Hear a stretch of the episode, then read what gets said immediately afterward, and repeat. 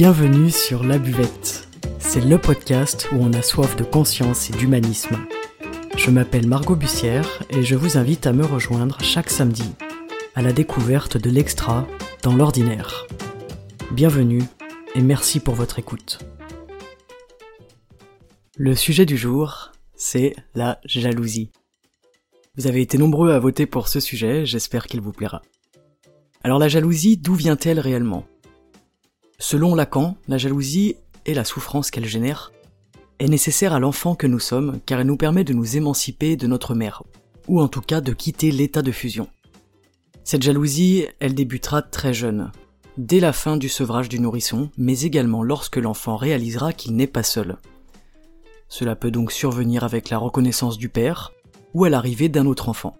Donc, ce sentiment de jalousie est inné, selon lui il existe en chacun de nous depuis notre plus tendre enfance. N'importe quel événement peut la déclencher.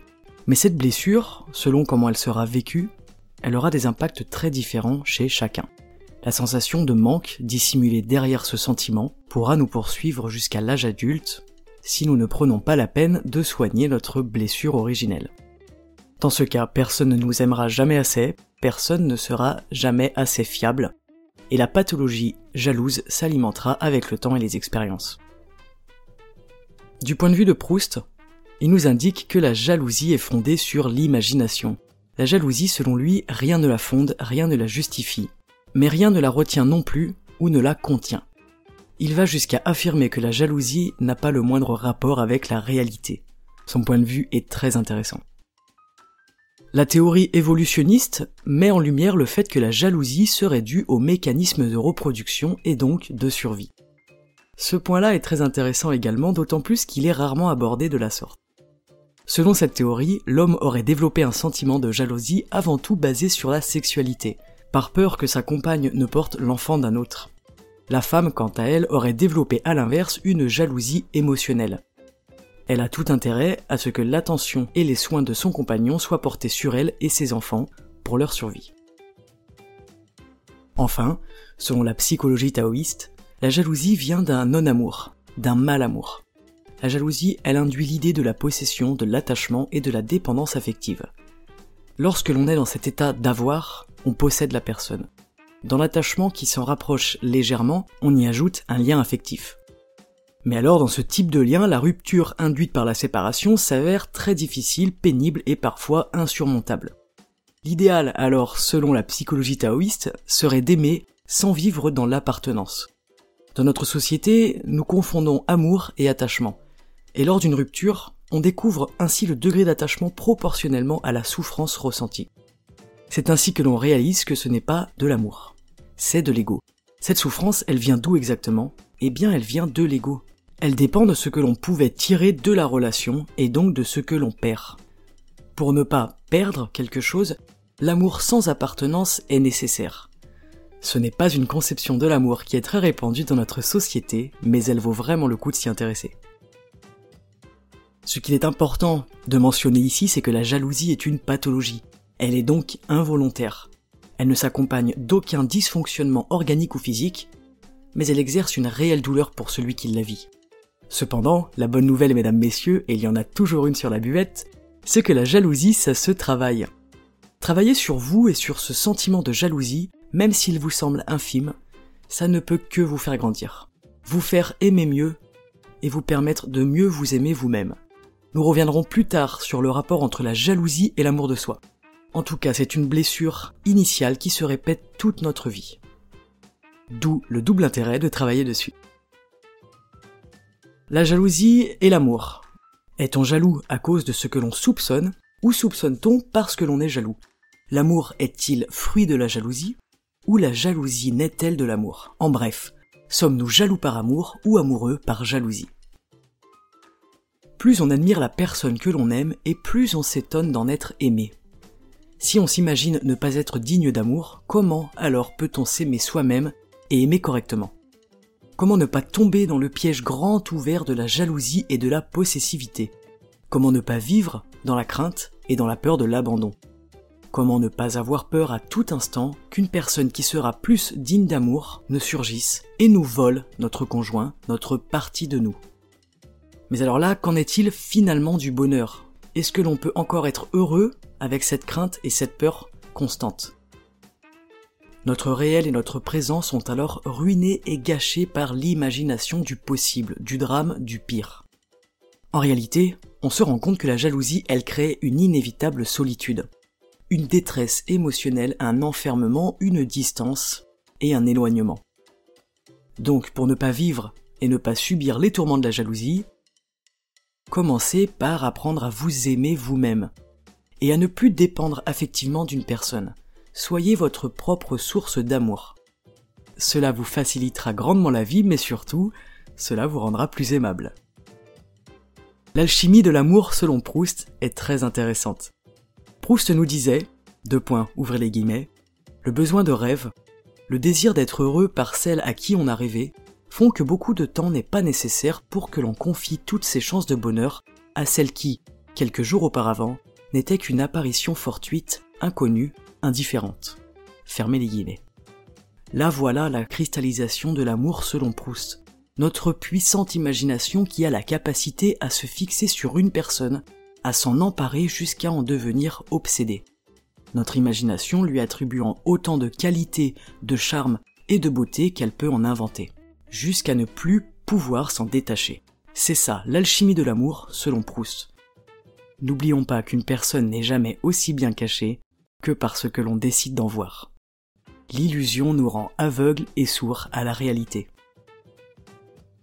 L'amour selon le taoïsme est différent. Selon les taoïstes, l'amour renvoie au respect, à prendre soin de l'autre, à aimer sans appartenance, aimer sans dépendance. Et ça, c'est un renforcement du couple sous toutes ses formes, le couple amoureux, amical, familial, et même le couple de travail. On apprend donc que le surattachement à une personne est un enfermement. Comment vivre sans cet attachement qui induit la jalousie et la possession? En vivant dans l'instant présent. Et en développant une confiance en soi, un respect de soi et de l'autre afin de ne pas nourrir la peur qui est associée et rattachée à cette notion d'appartenance. Cette notion d'appartenance, elle implique inévitablement celle de la perte éventuelle de quelque chose ou de quelqu'un. Dans cette vision de l'amour, nous comprenons qu'il n'y a aucune place pour la jalousie. C'est un amour qui est juste, bienveillant, qualitatif et centré sur l'autre. À l'inverse de l'amour égoïste qui sera centré sur soi et qui générera ce sentiment de jalousie. Alors, à quoi elle nous sert cette jalousie? Comment l'utiliser à notre avantage et en toute conscience? Eh bien, voici un des secrets les mieux préservés de l'univers. La jalousie, elle est au service de notre chemin intérieur. Je vous donne un exemple. Prenons Anna, qui a 28 ans. Elle se découvre très jalouse en secret de son amie Hélène, qui a une facilité à captiver son audience, à s'exprimer, et qui sait parler avec aisance. Elle attire l'auditoire dont les yeux sont suspendus à ses lèvres. Eh bien, qu'est-ce que ça révèle chez Anna? Qu'est-ce que cela lui indique d'elle, sur elle et sur sa personne? Tout simplement que elle aussi, elle aimerait, comme Hélène, avoir cette capacité à s'exprimer. Mais pourquoi au final? Pour qu'on l'écoute? Mais pourquoi vouloir qu'on l'écoute? Parce qu'elle pense avoir des choses à dire. Elle a besoin qu'on l'écoute, elle a besoin d'apprendre à mieux communiquer. Elle a envie d'apprendre à mieux communiquer. Et voilà, Anna vient de découvrir quelque chose chez elle, elle aurait pu se fixer sur sa jalousie, elle aurait pu culpabiliser même et sans vouloir se rabaisser tant qu'à faire. Mais si elle décide d'emprunter le chemin du questionnement et de la connaissance de soi, voilà que la jalousie lui révèle une partie de son être profond. Est-ce que ce n'est pas fabuleux? Je remercie Anna et Hélène, deux personnages totalement imaginaires, pour leur participation. Même la jalousie matérielle peut être source de questionnement intérieur. Prenez une feuille et un stylo et faites une liste en toute honnêteté, en toute intimité, de ce dont vous êtes jaloux autour de vous. Non pas dans le but de vous rabaisser personnellement ou de vous juger, cela ne vous servira à rien du tout, mais dans le but de mieux vous connaître, de vous comprendre, d'accepter aussi que vous éprouvez de la jalousie. Cela fera travailler votre ego de lui faire accepter qu'il peut être jaloux parfois. La jalousie est l'amour de soi. La jalousie permet de révéler ce que nous n'aimons pas assez chez nous. Elle devient donc un moteur pour apprendre à se connaître mieux, c'est un indicateur de notre amour-propre, de nos blessures, les blessures d'abandon, de trahison. Elle nous permet de travailler sur nous, à l'intérieur de nous, afin de s'autoriser et s'offrir le luxe de devenir libre et heureux. La jalousie, elle n'est pas là par hasard. D'ailleurs, rien n'est jamais là par hasard, vous le savez bien, à force que je vous le rabâche constamment. Alors, servez-vous-en de cette jalousie, qu'elle soit infime ou absolument dévorante, elle mérite votre attention, comme tout ce qui se passe à l'intérieur de vous. Si vous êtes en relation avec quelqu'un de jaloux, vous pouvez également travailler sur vous. Pourquoi ce schéma vous attire-t-il? Est-ce que c'est la première fois? Est-ce que c'est quelque chose de récurrent? Qu'est-ce que cela vous fait ressentir? Vous l'aurez compris, la jalousie c'est un excellent moyen de travailler sur soi, alors pourquoi s'en priver? Voilà, c'est tout pour ce sujet passionnant. Comme à mon habitude, j'ai dû faire des choix et sélectionner des informations à partager avec vous, mais je pourrais aborder ce sujet pendant des heures sans en faire complètement le tour. Si ce sujet vous intéresse, je vous conseille L'essai sur la jalousie de Nicolas Grimaldi. Je vous remercie d'avoir écouté ce podcast et de continuer à faire vivre cette chaîne, c'est grâce à vous qu'elle existe. Retrouvez-moi sur Instagram sous le nom Margot Bussière et sur Facebook, la buvette-du-bas podcast. Cette semaine, venez voter pour le prochain épisode de la buvette. J'espère que ce sujet vous a plu, si c'est le cas n'hésitez pas à le partager à vos amis, qu'ils soient jaloux ou non d'ailleurs. Si le sujet de la dépendance affective et relationnelle vous intéresse, je vous invite à aller lire l'article que j'ai rédigé à ce sujet sur mon site margotbussière.fr. En attendant, je vous souhaite une excellente journée en conscience et je vous dis à samedi prochain sur la buvette. Merci pour votre écoute.